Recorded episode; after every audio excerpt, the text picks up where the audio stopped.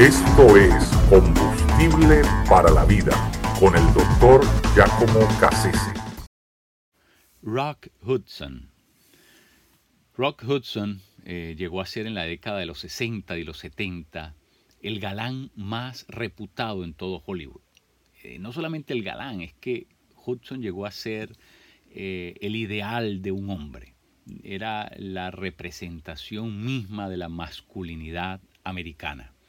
Todos los hombres de alguna manera admiraban a este hombre, porque él representaba la cúspide de lo que significaba ser un hombre. Pero Hudson, cuyo nombre no era ese, en realidad eh, era de apellido eh, Fitzgerald, eh, Hudson era una, una mentira andante, era una mentira que llegó a ser estrella de cine. toda la vida de Hudson estuvo siempre envuelta en una tela cada vez más densa de mentiras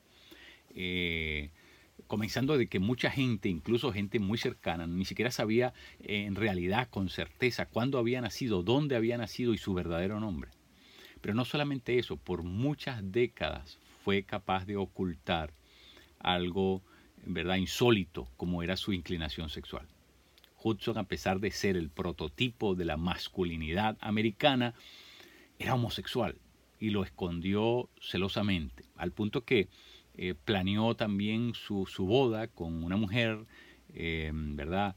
Eh, Phyllis Carter, que, era, era, una boda ficticia, solamente para seguir manteniendo la reputación. La reputación es lo que la gente piensa de uno, no lo que uno es, sino lo que la gente la idea que la gente se da de uno.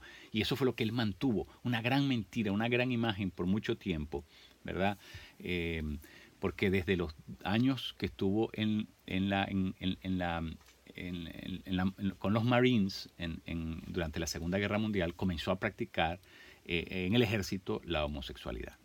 Y luego tuvo varios amantes. Los, más conocidos fue, eh, por supuesto, eh, Mark Miller, Tom Clark, ¿verdad? que fueron sus compañeros por largos periodos de tiempo y, su vida transcurrió con, grandes éxitos en la pantalla, con, eh, rodeado de, las, de las mujeres más hermosas del planeta.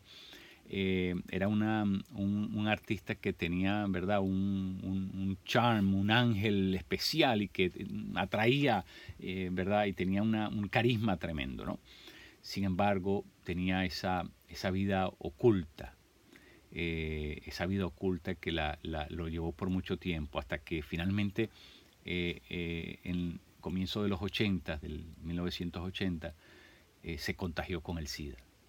Y en esos tiempos, ¿verdad? Se sabía muy poco del SIDA y, y, bueno, las cosas se, se, fueron complicando un poco y, se vio un poco acorralado y tenía que finalmente decir lo que estaba sucediendo con él, ¿no? Porque su, su, su calidad de vida eh, fue deteriorándose paulatinamente, hasta que finalmente, estando recluido en el hospital, admitió por primera vez en su vida, dijo la verdad, dijo exactamente todo lo que, lo que era y lo que había pasado.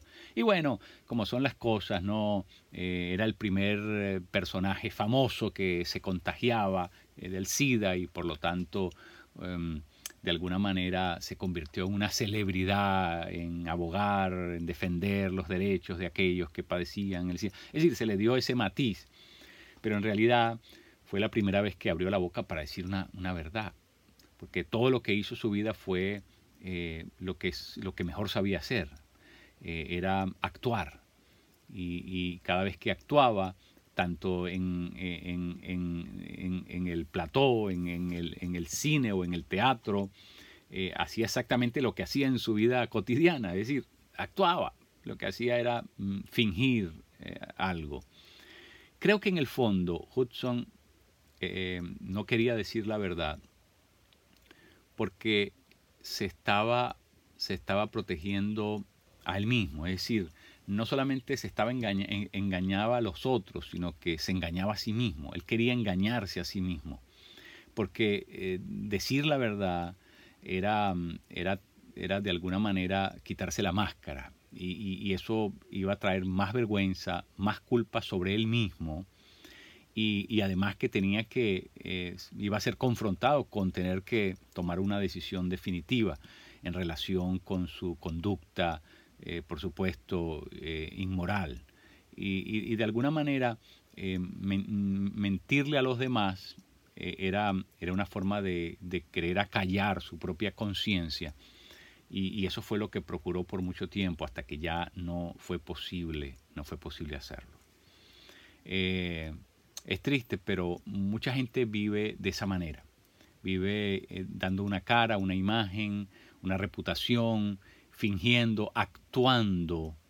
Eh, y realmente lo que están haciendo es perpetuar una mentira por mucho tiempo. Y eso a la larga no va a traer ningún resultado tenemos que admitir nuestros errores, tenemos que admitir nuestra condición. Cada vez que nosotros lo hacemos y confesamos eso delante de Dios, hay la posibilidad de transformación. Pero cuando no lo hacemos, eso se convierte en algo que nos, que nos quema, nos destruye, que eventualmente nos va a llevar a la ruina total, al, desastre total. Eh, Hubson terminó alcoholizado, además de enfermo de SIDA, y, y por supuesto, ¿verdad? Eh, con la terrible conciencia de haber vivido una vida completa, actuando ininterrumpidamente, fingiendo, mostrando algo que en realidad no era. Thank you.